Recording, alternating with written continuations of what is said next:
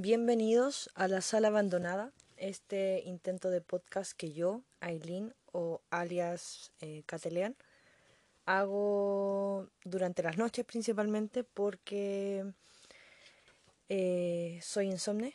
No, no soy insomne, pero soy muy noctámbula. Me cuesta, me es casi imposible acostarme temprano. Tengo que estar, no sé, enferma o, o haberme despertado muy, muy, muy, muy temprano para, para acostarme antes de la una o de las doce. Siempre me duermo recién como a las dos o tres o incluso cuatro de la mañana. Y, y aunque estoy tratando de, de, no acostarme tan tarde, igual eh, es algo que, que no puedo cambiar del todo. Entonces he decidido utilizar las noches, entre otras cosas, para grabar estos podcasts hablando de todo lo que veo, todo lo que leo, eh, sobre mm, mis libros que, escribo y que publico en Wattpad, la mayoría de ellos, aunque también tengo un libro mm, publicado con una editorial en formato digital. Eh, pero ese no es el tema de hoy. El tema de hoy es las películas que vi durante el mes de septiembre, ya, y que, que me parecieron, qué es lo que tengo que decir sobre ellas, ya, son bastantes, porque septiembre fue un mes súper, súper movido para mí en cuanto a lecturas. Bueno, ya subí las, eh, los favoritos, los cómics favoritos y los eh, libros favoritos, aunque eso es una mentira, ese título de capítulo, porque hablo de todas las cosas que, que leo, veo o, escucho en realidad, eh, no hago una selección. Ya. Eh, y con las películas pasa lo mismo. Creo que en septiembre, eso sí, de nuevo, no vi ninguna serie. O no terminé ninguna serie. Eh, cosa que va a cambiar en, en octubre porque ya he visto al menos dos series. Cortitas, pero he visto al menos dos series y estoy próxima a terminar otras. Entonces, eh, creo que en octubre por fin tendremos eh, un capítulo sobre series. No creo que sea un capítulo solo para series, probablemente hable de ellas eh, junto con las películas, pero, pero ya voy a poder hablar de, de, de cosas más largas. ¿Ya? Entonces, eh, las películas que vi durante el mes de septiembre son bastante variadas y hay algunas algunos títulos que son como fueron grandes estrenos durante durante el mes y tengo fuertes opiniones sobre sobre ellas. Pero vamos a comenzar. La primera película que vi durante septiembre es una película de Netflix, original de Netflix, y se llama La esperanza, esa cosa con plumas. Probablemente si eh, escucharon, si es que están escuchando esto, y escucharon también eh, sobre las películas de agosto, en ese capítulo yo confesé que mmm, suelo ver las películas eh, de Netflix dirigidas al público juvenil, estilo mm, a todos los chicos de los que me enamoré o mm, The Kissing Booth, etc. Algunas me gustan, algunas no me gustan, otras como hay entre medio. Eh, y La esperanza, esa cosa con plumas, pertenece a ese género de películas juveniles eh, de Netflix. Pero ha sido quizás una de las que más me ha gustado, siento. Porque, tal como decía en ese capítulo eh, sobre las películas de agosto, siento que hay algunas que tienen un poquito más de alma, como que están hechas con un poquito más de cariño. No por eso dejan de ser películas eh, llenas de cliché, ni, ni películas con eh, actuaciones eh, como, ¿cómo decirlo? Calidad media, ¿ya? O sea, no tienen grandes actuaciones, pero son películas que se dejan ver, por lo general. Hay algunas que, que en realidad las he odiado o ni siquiera las he podido terminar de ver. Pero La Esperanza, esa cosa con plumas fue una película que eh, me entretuvo, o sea, no me entretuvo, sino que me, me mantuvo eh, atenta, me, me llegó, me hizo empatizar sobre todo con la protagonista y, em, y me emocionó en algunas partes. Se trata de una chica, no me pregunten nombres porque a esta altura no me acuerdo, pero es una chica que eh, está en el colegio, en, las, en, la, en el high school, y, es una muy buena alumna, eh, esta típica alumna que, que suelen aparecer en las películas gringas, que es como muy presente en actividades eh, escolares, muy activa, que, que saca adelante proyectos, no sé, como necesitamos una tuba para la para la banda del colegio. Entonces ella va y hace como un bingo, actividades para conseguir la tuba eh, que necesitan, etc. Y además tiene un gran talento musical. Entonces uno de sus sueños es conseguir una audición en una academia. No estoy segura de si es Juilliard, pero más o menos para que se hagan una idea, pero es una academia importante. Entonces esta chica quiere primero conseguir la audición y luego obviamente ir a hacer la audición y, ver si queda. Pero tiene un grave problema y es que eh, su mamá es alcohólica, tiene una relación que va y viene con un hombre que no es precisamente una buena influencia para ella porque también es alcohólico y se da a entender, creo, por lo que, por lo que puedo recordar, se da a entender que es eh, violento. Ya creo que a él, nunca lo muestran, pero sí se, se habla sobre, sobre se, dan, se hace alusión a problemas que ha tenido esta chica y obviamente su mamá. Y eh, lo más terrible de todo esto es que vive, esta chica y su mamá viven en la calle, o sea, no tienen una casa. Eh, duermen en un, en un autobús escolar. Entonces esta chica tiene que como tener una vida normal de ir al colegio, bañada, ir con ropa limpia, eh, desayunar, estudiar, etc. Sin que nadie en su, de su círculo sepa que en realidad en la noche ella pasa junto a su madre eh, la noche en un autobús. ¿Ya? Entonces me pareció súper interesante eso, que se mostrara un, un, eh, una situación tan extrema. ¿ya? No es raro que, los, eh, los personajes, los protagonistas de esta... O sea, es como raro porque hay veces donde los, las familias como son súper eh, buen pasar, una gran casa, no, quizás no son ricos, el estilo de vida estadounidense, pero sí tiene una vida eh, económicamente estable, versus algunos personajes que eh, viven situaciones ya sea económicas o familiares, o las dos, muy complejas. Me acuerdo de otra película que también es una de las que más me gusta que sacó Netflix de ese estilo, pero no recuerdo el nombre, pero es esta chica em, de ascendencia eh, china, creo, de lentes. Eh, si supiera, si así fuera o algo, algo así. Em, que no, no hablé de esa película porque la vi antes de, de comenzar a hacer estos, estos, este podcast. Pero sí es una de las que más me ha gustado Netflix. En fin, entonces me pareció muy interesante que mostraran este tipo de situaciones familiares em, que son súper duras y son eh, más normales de las que uno cree.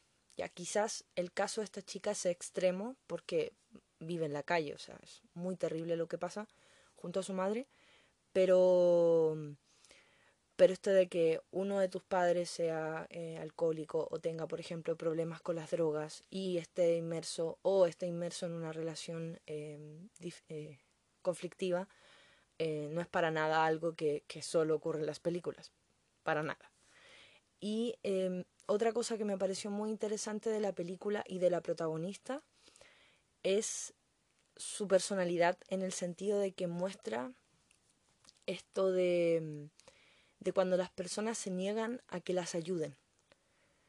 Porque la película no te muestra que esta chica pasa este tipo de situaciones y está sola y no tiene quien, eh, quien le preste ayuda. Al contrario, o sea, se nota desde el principio que por lo menos desde, desde su profesor de, teatro, creo que está como en un taller de teatro, sus amigos, eh, la madre de uno de sus amigos, están totalmente dispuestos a ayudarla. Y ella se niega, porque eh, le da vergüenza, porque no quiere meter a su madre en problemas, porque em, tiene esa sensación de que, de que debe salir adelante sola, como que se obliga a ser independiente y, y tiene que llegar a un punto súper extremo, súper difícil para que ella a regañadientes reciba ayuda. Y con eso me sentí súper identificada. Y lo otro, que también para mí eh, les, le ayuda a la película, es la actriz que interpreta a la protagonista, que no recuerdo su nombre, porque soy pésima, pero es la actriz que hizo la voz de Moana, que saltó a la fama con eh, luego de hacer eh, la voz en inglés, por supuesto, de Moana. Y Carvalho creo que es su apellido. Y esta chica yo nunca la había visto actuar, o sea, vi Moana, pero obviamente no es, no es, lo, no es lo mismo, ¿cierto? pero me pareció una chica súper dulce. Era como que salía en la pantalla, y salía mucho porque es la protagonista, y, yo inmediatamente sonreía, como que, no sé, tiene una luz súper especial. No sé si es una gran actriz, y como... No es una mala actriz para nada, pero, pero me pasaba eso, que era como... Era muy lindo verlo en pantalla. Como una, una actriz muy... No sé, tiene como un ángel especial. Esa era la, la expresión que quería usar. Y nada, me gustó mucho la película. Siempre veo estas películas como para pasar el rato, la verdad. No, nunca voy a ellas como esperando encontrar nada, nada increíble ni, ni que me cambie la vida. Pero me pasó que esta película, em, sin cambiarme la vida, ni ser espectacular, me, me emocionó bastante, me llegó harto. Y bueno, llevo casi 10 minutos hablando de ella, así que tan mala no tiene que ser, creo yo. Y a la película le doy eh, cuatro tortuguitas. Sí, porque para hacer una película juvenil de Netflix, la verdad es que está bastante bien, a mi juicio. La otra película, que es muy interesante, se llama Orígenes Secretos. Creo que no es original de Netflix, pero sí está en Netflix. Y es una película española. Yo he tenido en general súper buenas experiencias con las producciones españolas, sobre todo con las series españolas. Tengo una, sobre todo que se me viene a la cabeza, que es una de mis series favoritas. Em, y esta película también es española y la vi básicamente porque em, vi que la, nombrara, la nombraban eh, algunas personas del mundo ñoño. ¿ya? Yo sigo, bueno, en Instagram, en Twitter, sigo como gente, no sé, eh, o sigo tiendas de cómics. Entonces, por ahí vi que nombraban esta película, Orígenes Secretos, Orígenes Secretos, y vi algunas imágenes. Y me puse a, a buscar en Netflix y la encontré. Es una película... Es como... ¿Cómo decirlo? Voy a tomar Pepsi porque hoy traje Pepsi para, para hidratarme.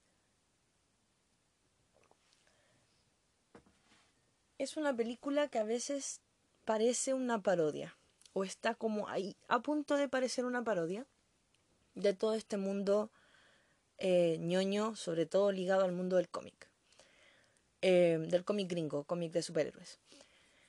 Se trata sobre un, eh, un policía, no sé, que tendrá unos 30 años aproximadamente, muy como, eh, ¿cómo decirlo? Como serio, eh, contenido, ordenado, que le asignan a un caso donde han habido unos asesinatos un poco extraños. Y eh, el día que él llega a, como recibir este, este caso, ¿cierto? A hacerse cargo de él, eh, conoce al detective que estuvo involucrado en el caso antes, que es un detective que están prácticamente obligando a jubilarse. Eh, y este detective, el, viejo, tiene un hijo que es dueño de una comiquería y es un ñoño así de cajón. Es un poco eh, caricatura de un ñoño, ¿cierto? Como eh, bajito, gordito, lentes, poleras de, de cómics todo el tiempo, ¿cierto? Un poco mal, mal vestido, desaliñado y qué sé yo, que se levanta tarde, que tiene la pieza llena de... mientras describo como mientras lo describo como que pienso un poco en mí. En fin. Eh, que tiene la, la, pieza llena de, merchandising, ¿cierto? De, libros y de cómics. En fin, el tema es que se dan cuenta, eh, a medida que investigan eh, el asesinato, que tiene cierto, cierto aire a situación de cómic o encuentran una pista que señala directamente al mundo del cómic. Entonces le recomiendan a este nuevo inspector, el inspector que viene recién llegando, que es joven, que pida ayuda a un experto, ¿ya? Que, eh, es algo que suele pasar en, en la historia de, de misterio, ¿cierto? De, de, novela negra o de novela policial.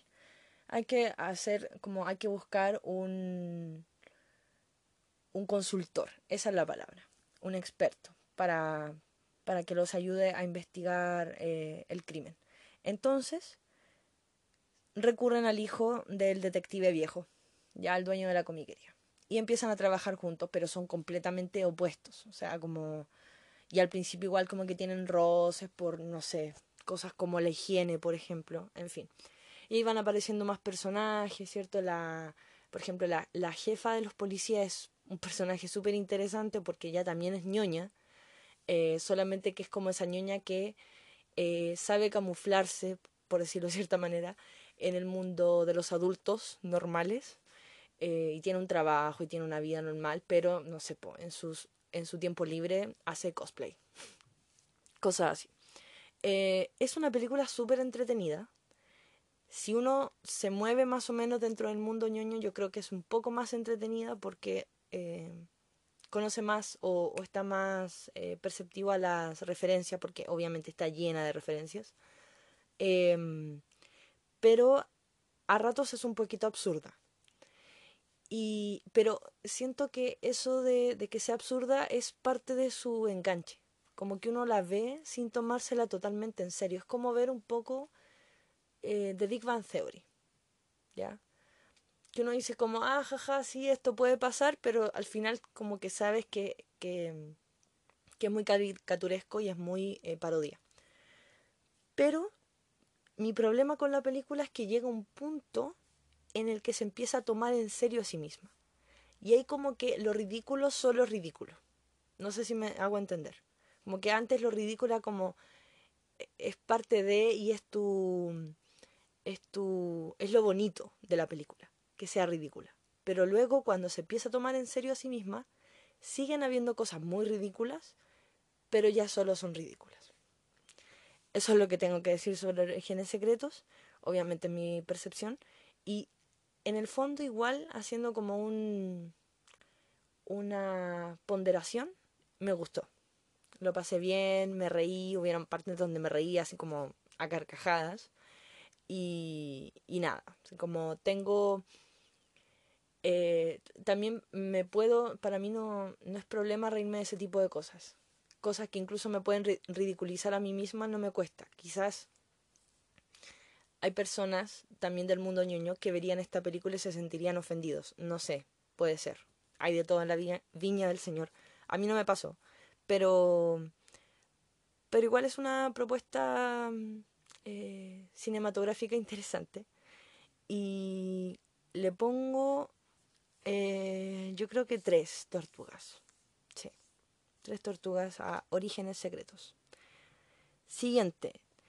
También es una película juvenil, pero esta está disponible en Prime Video o Amazon Prime. Se llama Chemical Hearts. Probablemente lo pronuncie mal. Eh, corazones químicos, algo así. Y esta es una película eh, juvenil, como decía hace un rato, pero más seria. Mucho más seria y mucho más dura.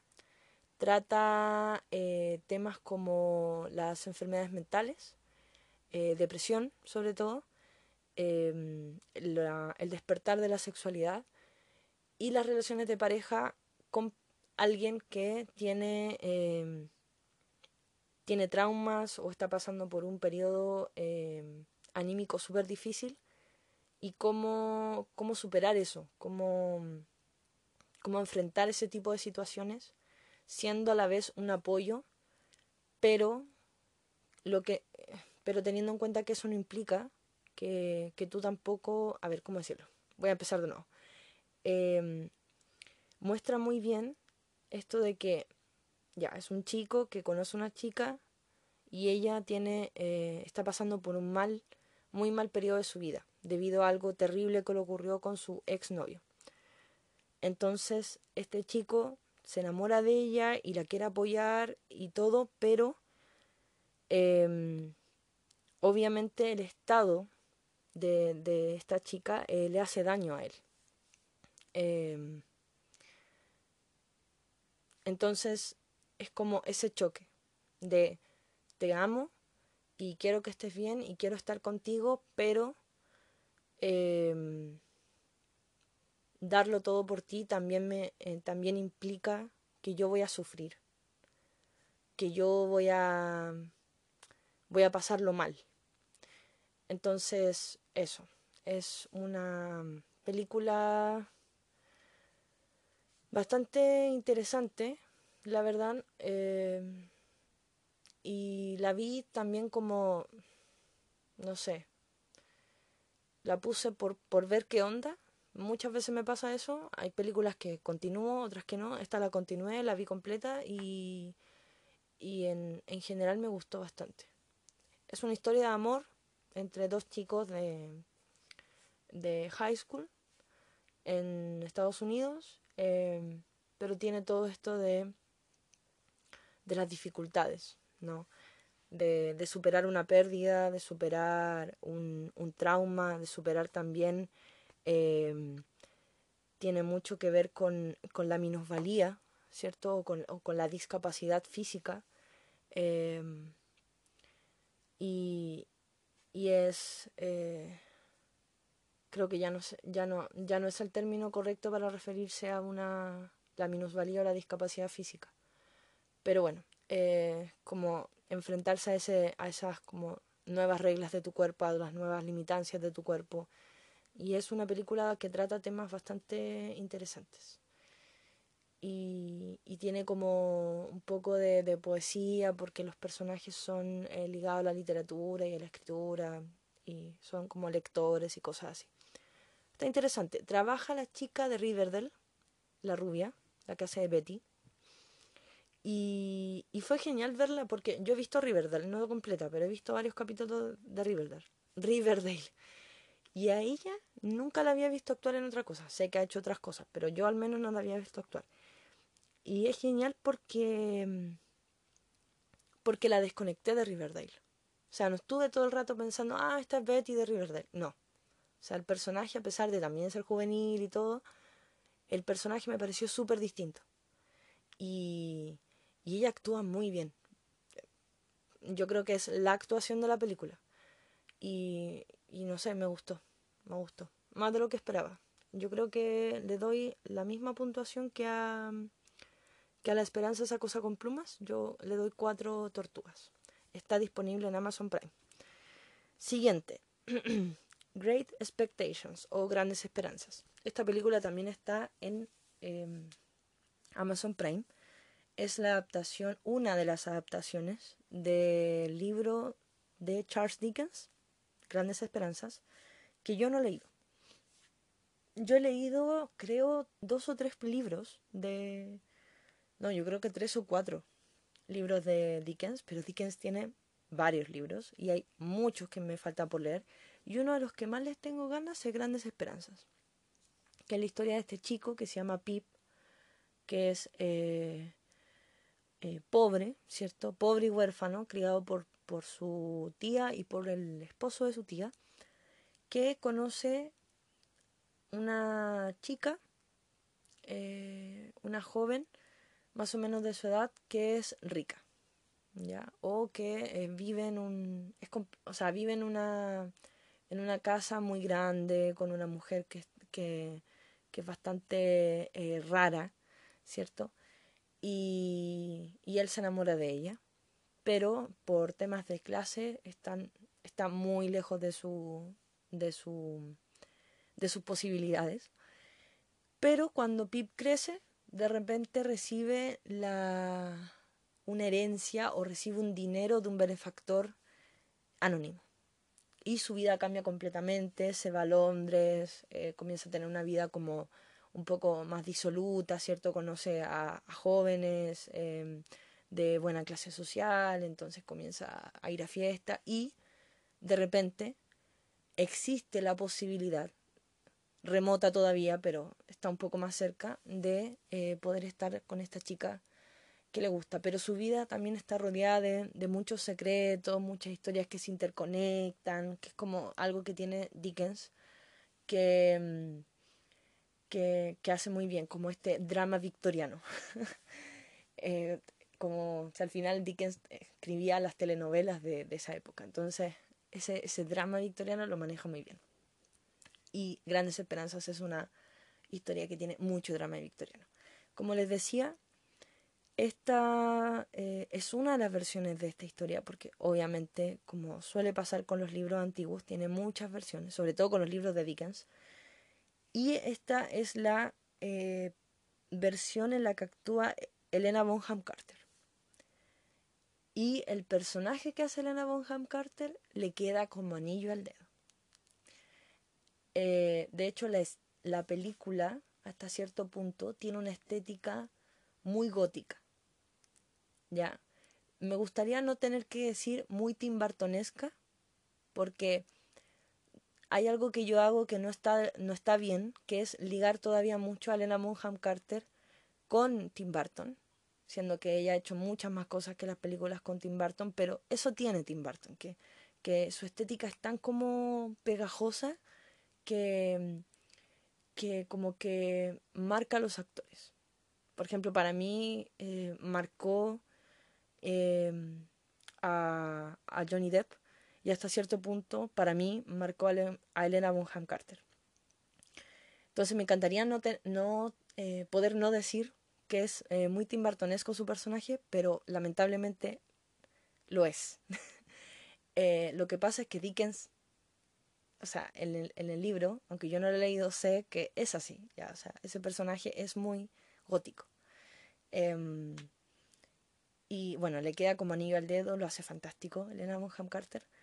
Y la película es muy buena. Tiene un casting, o sea, tiene a Elena Bonham Carter y a Ralph Fiennes, el que hace de Voldemort. Ya con eso a mí me tienen, sobre todo con Ralph. Em, y nada, o sea, me gustó mucho la versión. No es la primera que, veo, pero eh, creo que es mi favorita hasta el momento. Eh, sí, es buena, es buena. Yo creo que el que no me convenció del todo,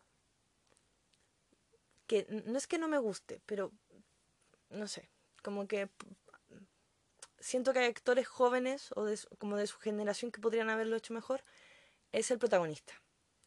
No llega a ser un mal, un mal pip, pero mm, no sé, como que no me gusta tanto. Eh, pero es buena, buena adaptación. Si quieren, si no conocen eh, Grandes Esperanzas y quieren ver si les llamaría la atención el libro, eh, vean la película. Es una buena opción. Aparte que ese libro es grueso, así que a veces como eh, ver la película permite saborear un poco la historia antes de embarcarse en una lectura que, que va a llevar más tiempo. Eh, a Grandes Esperanzas le doy. Mm, yo creo que cuatro. Cuatro tortugas. Sí. Sí, sí me gustó. Em, siguiente. Apt. Oh, ¿Cómo se pronuncia esto? Eh, ya, voy a decirlo en español. Alumno aventajado.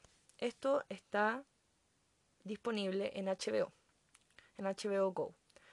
Es una película de finales de los 80 o principios de los 90, por ahí, trabaja Ian McKellen, el actor que hace de Gandalf. el actor joven, no me acuerdo su nombre, pero es un actor que murió muy joven, así como más o menos por los 90 murió, estaba como en su en su mejor momento por lo que tengo entendido y, murió de una manera eh, trágica. Y, y yo lo vi en esta película y dije, wow, así como... De hecho, por eso me enteré que había muerto. Porque lo vi actuando y dije, este tipo es muy bueno. Ahí era joven. La película, bueno, no sé qué tan joven él era mientras interpretó a este personaje, pero el personaje tiene unos 16 años.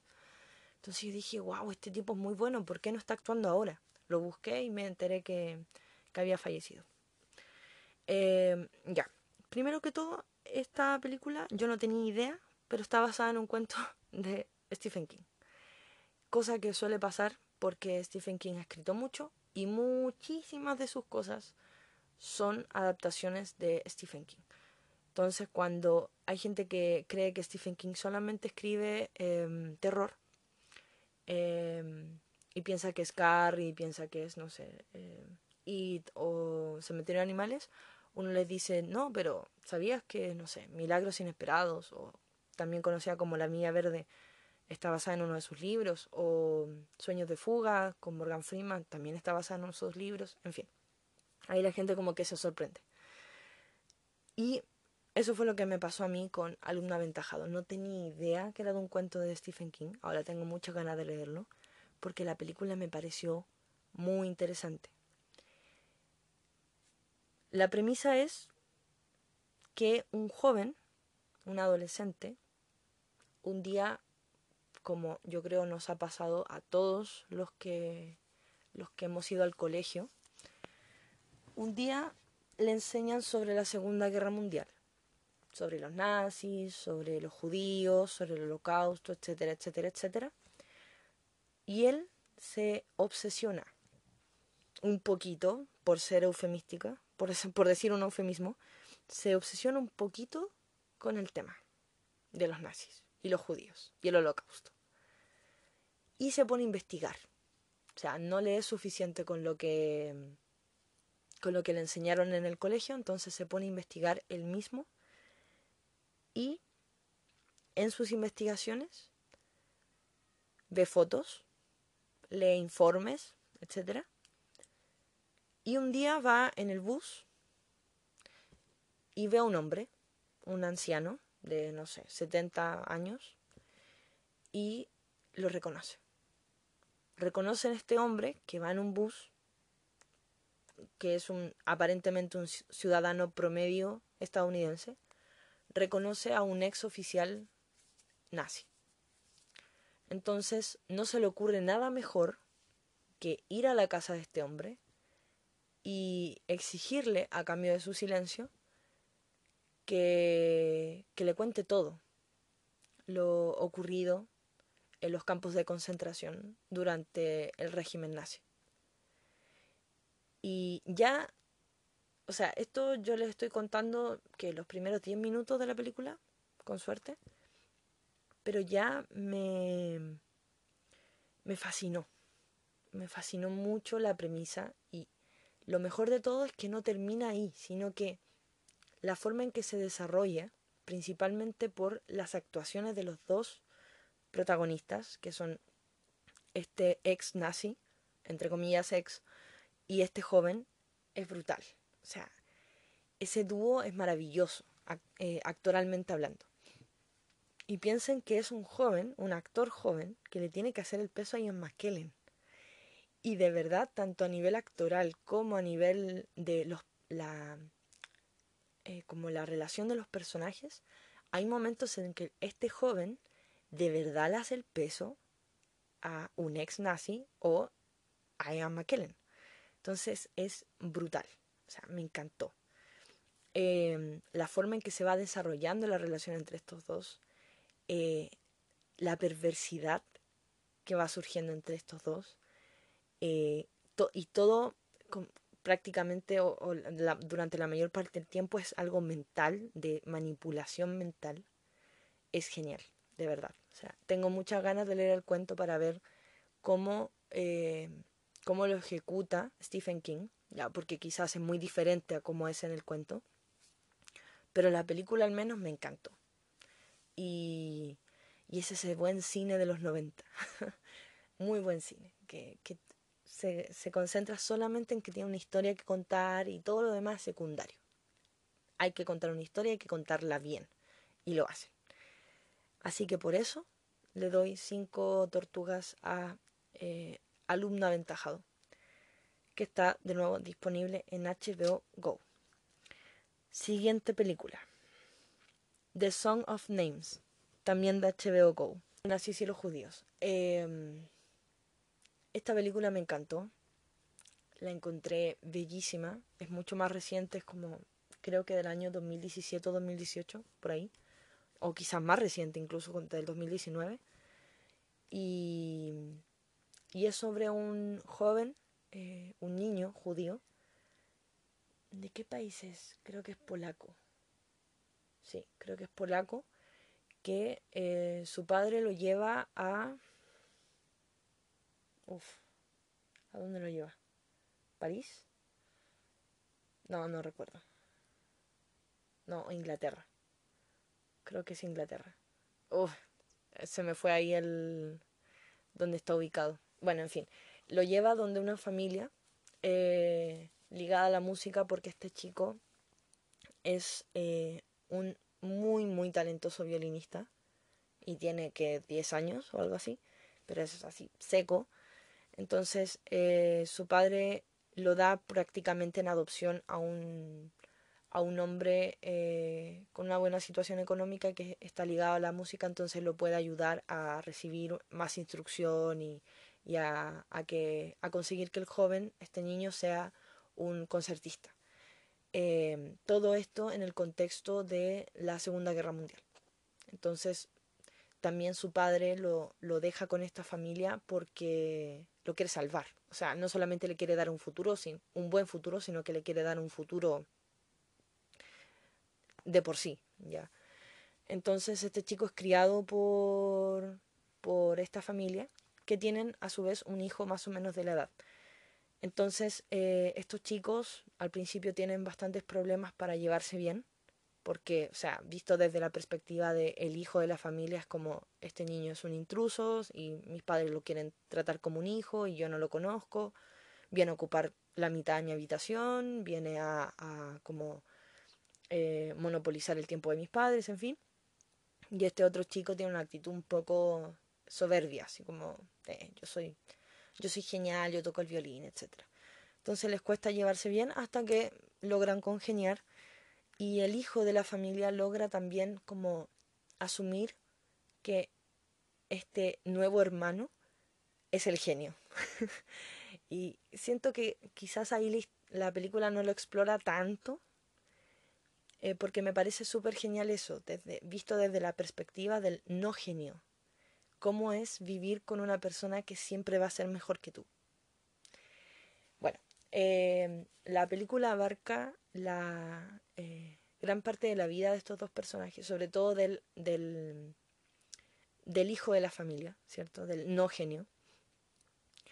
Eh, porque nos enteramos que años después, cuando ya es un hombre de, no sé, cincuenta y tantos años, sigue buscando a su hermano adoptivo, el violinista, que desapareció sin dejar rastro eh, una noche en que la noche en que iba a dar su concierto como boom, o sea, el concierto que lo iba a lanzar al estrellato, él en vez de llegar y dar el concierto, no aparece. Y desde entonces no se sabe nada de él. Y su hermano adoptivo lo sigue buscando a pesar de todo el tiempo que ha pasado. Eh, la película es muy bonita, muy, muy bella, muy emocionante, sobre todo las partes que tienen que ver con la música, cuando el este personaje, ya sea siendo un niño o un joven o un adulto, em, se pone a tocar el violín. Yo por lo menos ese tipo de escenas me emocionan hasta las lágrimas, si están bien hechas, y en este caso lo están. Y también me gustó mucho el, el origen del título de la película, la canción de los nombres. O, bueno, en español le pusieron la canción de los nombres olvidados porque tiene que ver con algo em, propiamente hebreo, ya de una respuesta a toda esta gente que ellos perdieron, ya. Porque hay que pensar que el pueblo judío es un pueblo, una... a ver, y como pueblo eh, tiene algo, una cultura, unas tradiciones, pueden tener, pueden tener sectores más ortodoxos, menos ortodoxos, en fin, pero son un pueblo ligado por eh, tradiciones em, y religión muy fuerte. Entonces ellos perdieron gente no solamente a nivel individual, no solamente a nivel familiar, de, oh, yo perdí a mi padre, yo perdí a mi hermano, qué sé yo, sino que como pueblo perdieron millones y millones de personas. Entonces eso es algo que ellos siguen eh, o muchos de ellos siguen eh, lamentando. ¿ya? Entonces, eso, esta película lo muestra muy, muy bien y está condensado sobre todo en el título y en el motivo por el cual la, la, perdón, la película se llama así. Me gustó mucho y le doy cinco tortugas eh, violinistas a The Song of Names. Voy a tomar Pepsi. Siguiente película es eh, El Diablo a todas horas. Ya, este es uno de los que yo les decía, uno de los grandes como estrenos que tuvo Netflix durante septiembre. Este y, la película que viene luego. en este caso la película tiene... Eh, de nuevo. El Diablo a todas horas está protagonizada por Tom Holland, eh, Robert Pattinson, y también aparece Sebastian Stan por ahí, también un personaje más o menos importante, pero el protagonista es Tom Holland. Y, es una película... Em, ¿Cómo decirlo? Es un gótico sureño estadounidense. Ya, eh, cuando cuando las películas o los libros, que yo también he leído libros de ese estilo, y series, ya, de hecho en ciertos aspectos me recordó un poco a True Detective, la primera temporada, manteniendo la distancia que True Detective es una obra maestra y esta película es buena, pero no es tan buena. Em, pero me recordó a eso, cuando, cuando la acción se mete en el Estados Unidos profundo. Ya, no te muestran así como Nueva York, la ciudad cosmopolita, o Los Ángeles, o San Francisco. No, esta cuestión así. Pueblo chico, infierno grande en el sentido más estricto de la expresión. Y, ah, y el otro que actúa es Bill Skarsgård. Sabía que se me estaba olvidando un actor importante. Em, y la película se adentra en eso, en, en gente muy promedio estadounidense, gente campesina, sin demasiada educación. Esto está ambientado como en los años 40, eh, creo, 40, 50, por ahí. Em, gente fanática religiosa. Eh, y en la maldad, que todo eso puede condensar. Ya, todo ese Estados Unidos profundo puede condensar. Para mí, como lectora de Stephen King, me recordó a ciertos libros, no específicamente a un libro, sino como a ciertos tópicos que toca Stephen King en sus libros, que es esto, como qué es ser estadounidense y qué es y cuál es el lado más oscuro de ser estadounidense. Em, y en ese sentido la película me encantó. También me encantó porque tiene algunas actuaciones muy buenas.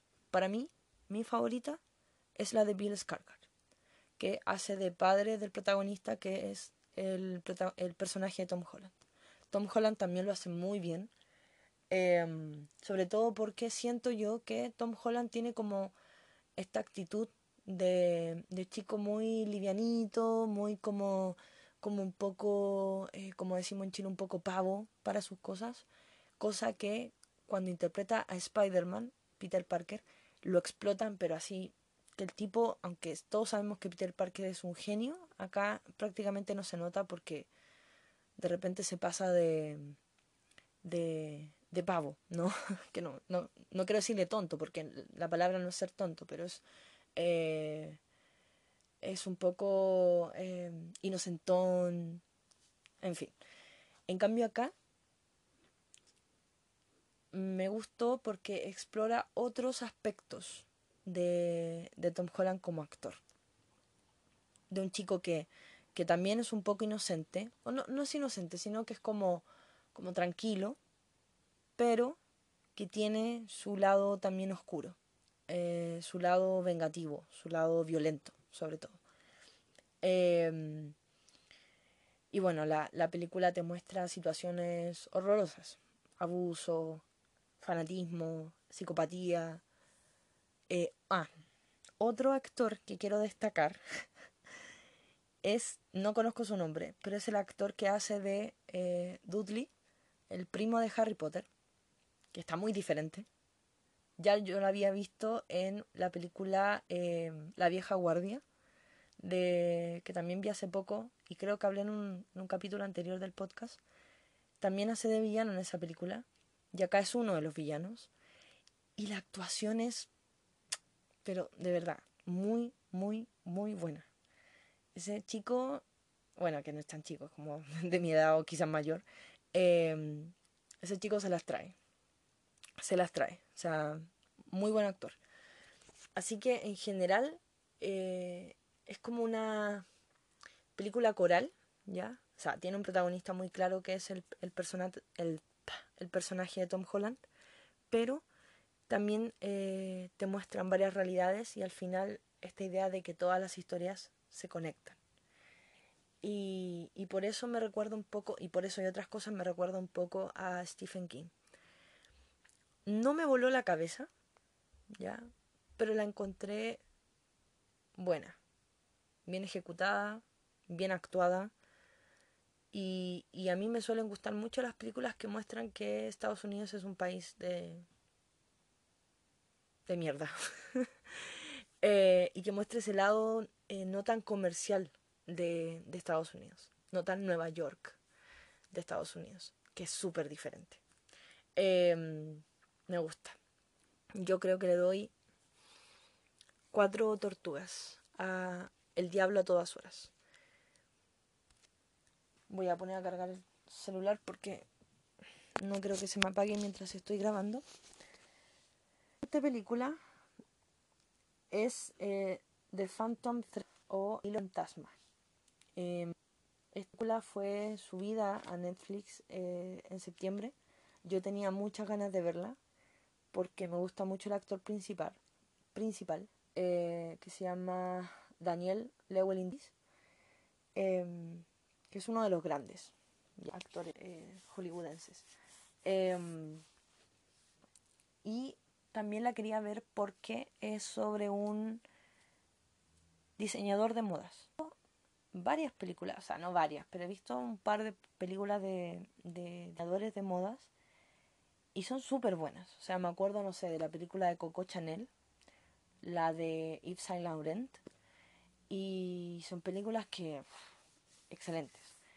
Y esta, a pesar de que es sobre un de un eh, diseñador ficticio, ya no es una película biográfica sobre un diseñador que sí existió, eh, me llamaba mucho la atención. Y si bien me gustó, me gustó por motivos diferentes a los que yo esperaba. Eh, yo me esperaba una película como, no sé, ¿cómo decirlo? Eh,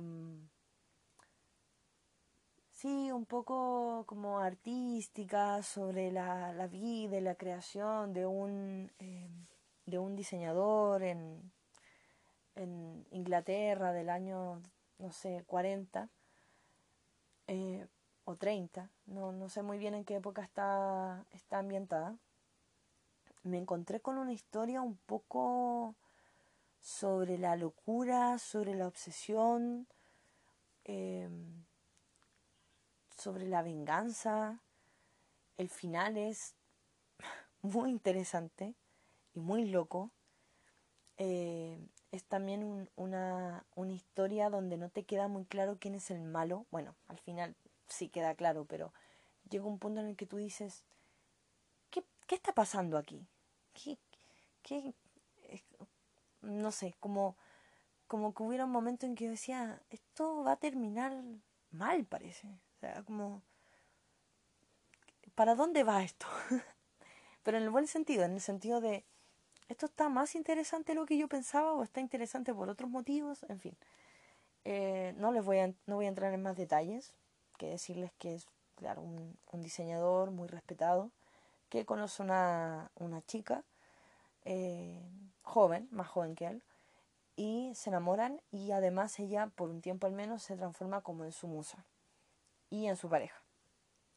Em, y en cómo va avanzando la relación de ellos dos.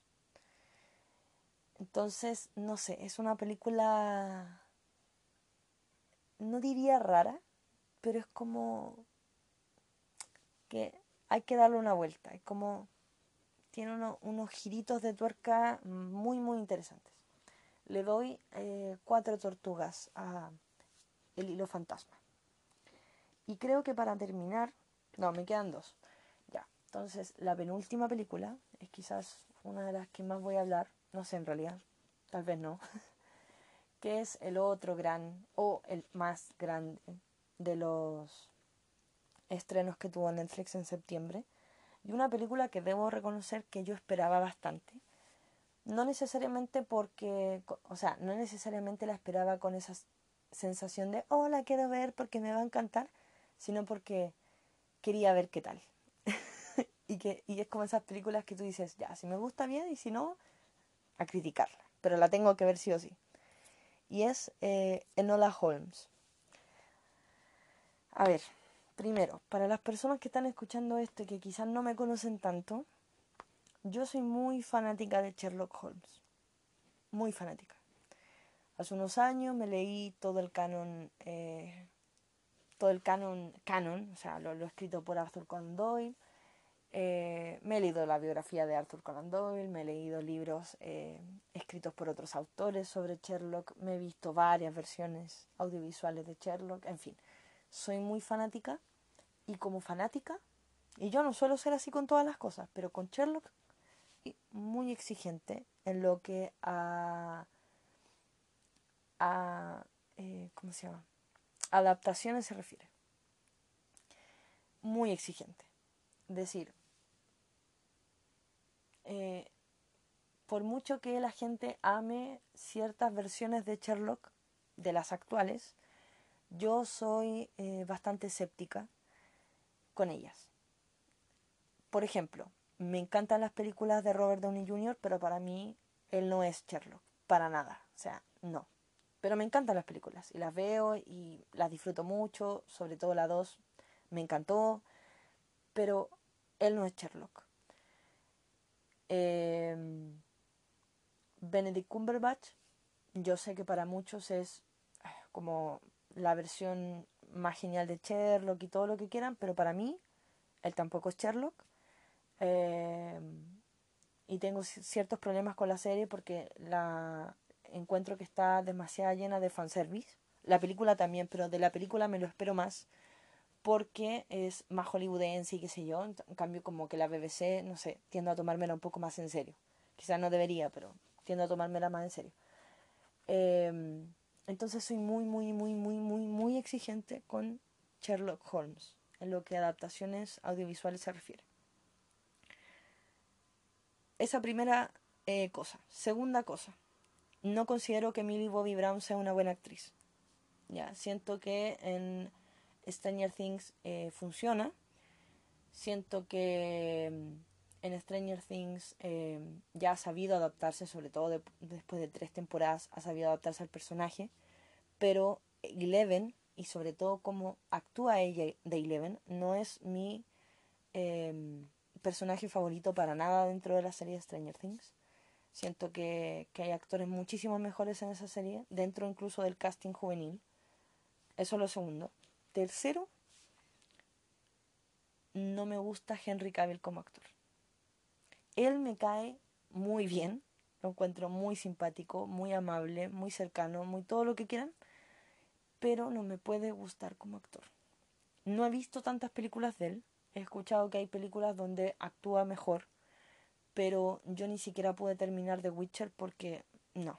Entre que la serie no me gustó, eh, que no entendí las líneas temporales y, y que actuaba él de protagonista y que no actúa en realidad, no, no pude con esa serie. Entonces, teniendo todo eso en cuenta y pensando que Nola Holmes es un, básicamente es un fanfic con presupuesto que habla de la hermana de Sherlock, la hermana menor de Sherlock y de Mycroft Holmes, eh, yo ya tenía ciertos eh, prejuicios, podríamos decir, tenía ciertas banderas rojas sobre esta película o había muchos aspectos que yo sabía que eran muy difíciles que me gustaran. Ahora, vayamos a la película en sí. Siento que la película obviamente no está hecha para mí, eh, para mí, a ver, de nuevo, yo no soy el público objetivo de la, de la película. Evidentemente es una película destinada al público juvenil. Por algo eh, la protagonista está eh, interpretada por una actriz que dentro del público juvenil es tan, eh, admirada y también odiada, o sea, genera tanta, tanto, tanta popularidad, ya, o sea, obviamente Billy Bobby Brown eh, vende la película de por sí, su presencia ahí la vende, eh, y también el formato de la película indica que está destinada a otro público, ya, estas ediciones, este hablar a la cámara, esta que, que a veces es muy exagerada en, en, las interpretaciones, sobre todo de Nola. Entonces siento que yo no soy el público objetivo y está bien. A pesar de eso, logré ver la película completa. No me dieron ganas de, de apagar la tele, por lo menos. Eh, y es una película entretenida. Es una película entretenida, es una película eh, livianita, el misterio no es nada del otro mundo. Eh, y las actuaciones son todo lo que yo esperaba. O sea, Millie Bobby Brown actuando muy exageradamente, porque ella actúa exageradamente, sobreactúa. Lo que pasa es que en esta película el formato está hecho pensando en eso, yo creo, y sacándole todo el partido. O sea, aquí Billy Bobby Brown le dijeron, chica, haz lo tuyo, sobreactúa. Y ella lo hizo. Eh, sobre Henry Cavill como Sherlock, como yo sé que es muy difícil que una, una versión cinematográfica de Sherlock me guste, sobre todo si la interpreta eh, Henry Cavill, fui con cero expectativas. Y, y para mí, yo desde el principio vi a ese personaje no como Sherlock. O sea, que le dijeran Sherlock y todo, para mí no era Sherlock. Y de hecho, dentro de, de, esa como protección que hice conmigo misma, me pasó que odié mucho más a Mycroft Holmes. De verdad, o sea, ¿qué le hicieron a Mycroft? O sea, no, no lo digo por el actor, porque obviamente es algo de guion y de, de, dirección de, del actor. Pero ¿qué le hicieron a Mycroft? no estaba preparada para ese, para ese puñal. Estaba preparada para el puñal de, de Sherlock, pero no el de Mycroft. Entonces me, me golpeó más. Y fue sin duda una de las peores cosas que de la película para mí. Eh, en general, como no esperaba nada de ella, eh, mi, mi apreciación es eh, es una película entretenida, es una película que se puede ver, pero para mí no aporta nada. O sea, no aporta nivel de misterio, no aporta obviamente como, como una mm, continuación, si se quiere ver así, del universo Sherlock. Eh, es una película muy de Netflix también, eh, muy hecha para un público, muy hecha para que se comercialice.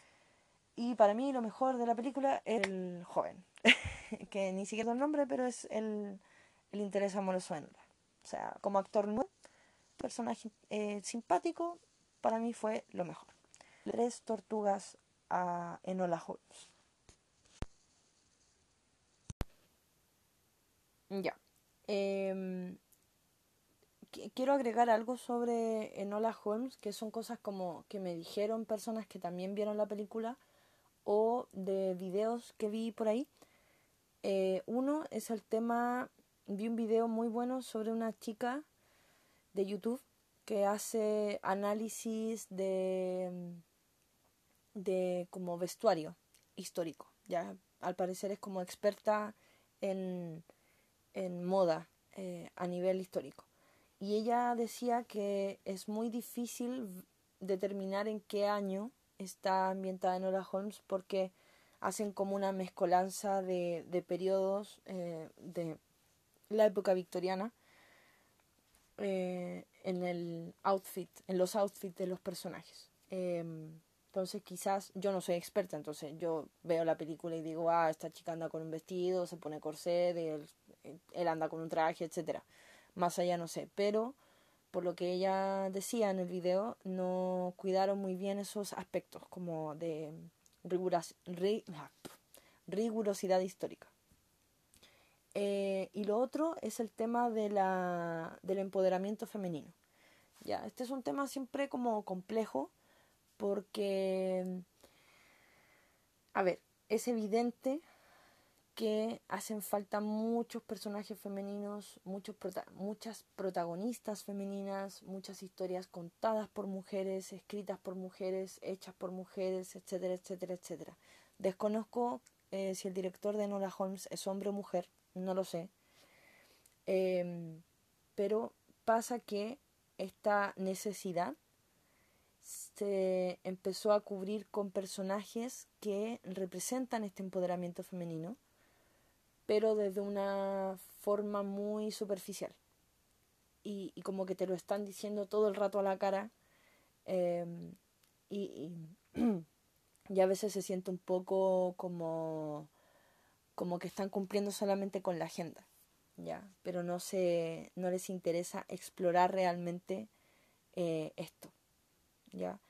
Eh, eso sí, hay una escena que me gustó harto, que fue eh, una escena entre mm, Henry Cavill, porque no le voy a decir Sherlock, entre Henry Cavill y una mm, amiga socia de, su mamá, ¿ya?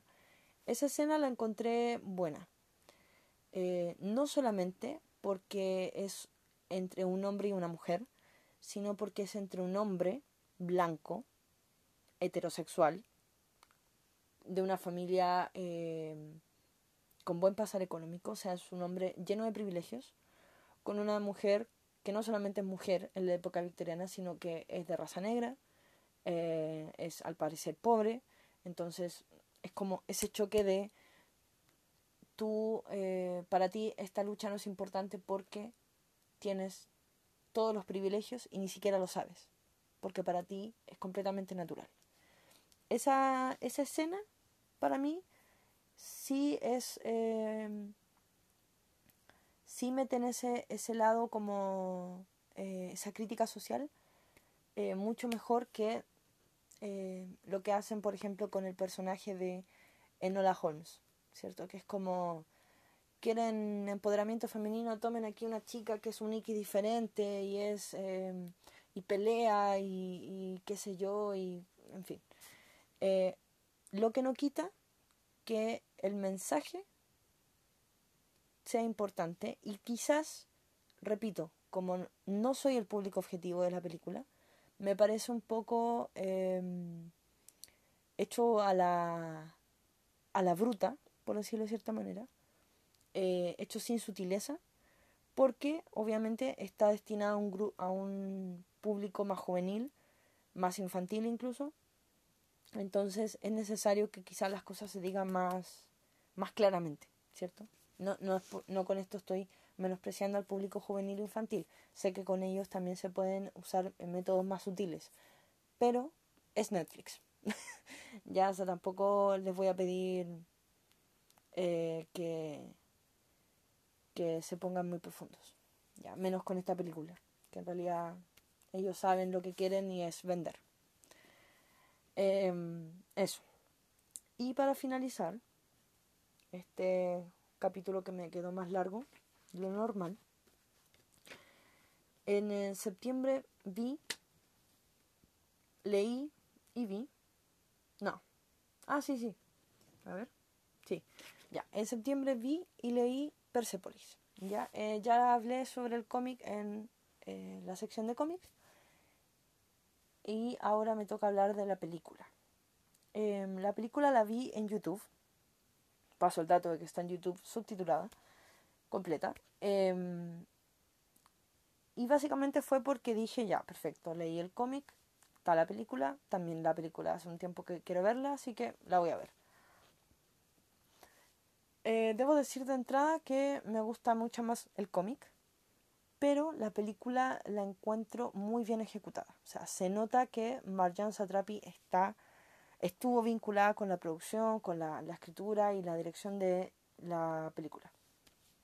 Se nota porque respeta completamente la historia, obviamente le saca muchas partes, hay partes que, que te las comprimen como, no sé, segundos, eh, que en el cómic obviamente se desarrollan más por ejemplo, todo lo que tiene que ver con la vida de ella en, eh, cuando se va de su país, ¿ya? Muchas cosas de ahí que, que te lo cuentan más distendidamente en el cómic y en la película no, pero es algo que se entiende por un tema de formato y de los límites que, eh, de tiempo, sobre todo, que tiene el cine. Pero el estilo eh, de la animación coincide completamente con el estilo de dibujo del cómic. los personajes se, se respetan mucho. Creo, eso sí, que me faltó eh, en esta compresión de ciertos sucesos, me faltó un poco la mamá, que para mí es uno de los mejores personajes del cómic, em, pero en general todo está súper bien eh, representado, súper bien adaptado al cine. Em, y creo que lo más lindo para mí personalmente de ver la película fue ponerles em, voces a los personajes. Sobre todo a los, a los principales, ¿cierto? Que es como Marjan, sus padres, su abuela, sobre todo la abuela. Ponerle una voz a la abuela fue, no sé, fue muy bonito. Quizá un detalle tonto, pero la verdad es que el cómic es tan bueno que tú eh, conoces a los personajes, em, te haces una idea de su apariencia física, de su personalidad, pero te falta eso, la voz. Entonces fue lindo en la película ver la voz, o perdón, escuchar la voz de, de los personajes y en especial de la abuela. Repito, sigo prefiriendo el cómic, pero la película le hace completamente justicia. Y repito, es porque la, la autora del cómic, Marjan Satrapi, tuvo que ver con la película. Y eso se nota. Así que le doy a Persepolis eh, cuatro tortugas a la película de Persepolis. Le doy cuatro tortugas. Y eso ha sido todo. Eh, hablé mucho. Siempre que termino, no sé si se notará en, que vaya cambiando mi voz con el paso de la de, del audio del capítulo, pero me queda doliendo la garganta, como que no estoy acostumbrada a hablar tanto tiempo. Eh, y, y eso se nota, como que termino agotada. Pero en fin, me encanta igual grabar estos, estos capítulos. Y esas son las películas que vi en septiembre. Fueron varias. Eh, esperemos que en, en octubre les pueda hablar sobre series. O sea, les voy a hablar sobre series porque ya he visto... De hecho, estaba revisando la, la hoja y he visto hasta el momento tres, tres series completas o completas hasta el momento. vi lo que había. Así que nada, eh, nos escuchamos en el próximo capítulo, que no sé si será eh, un preguntas y respuestas de cadáver sin nombre o será un, otra cosa, un leyendo en Wattpad, por ejemplo. No sé, ya se verá. Cuídense mucho, eh, lean, vean cosas y y cuídense sobre todo de, del bicho que anda allá afuera, por lo menos eh, acá en Chile aún sigue allá afuera causando estragos. Así que gracias por escuchar. Adiós.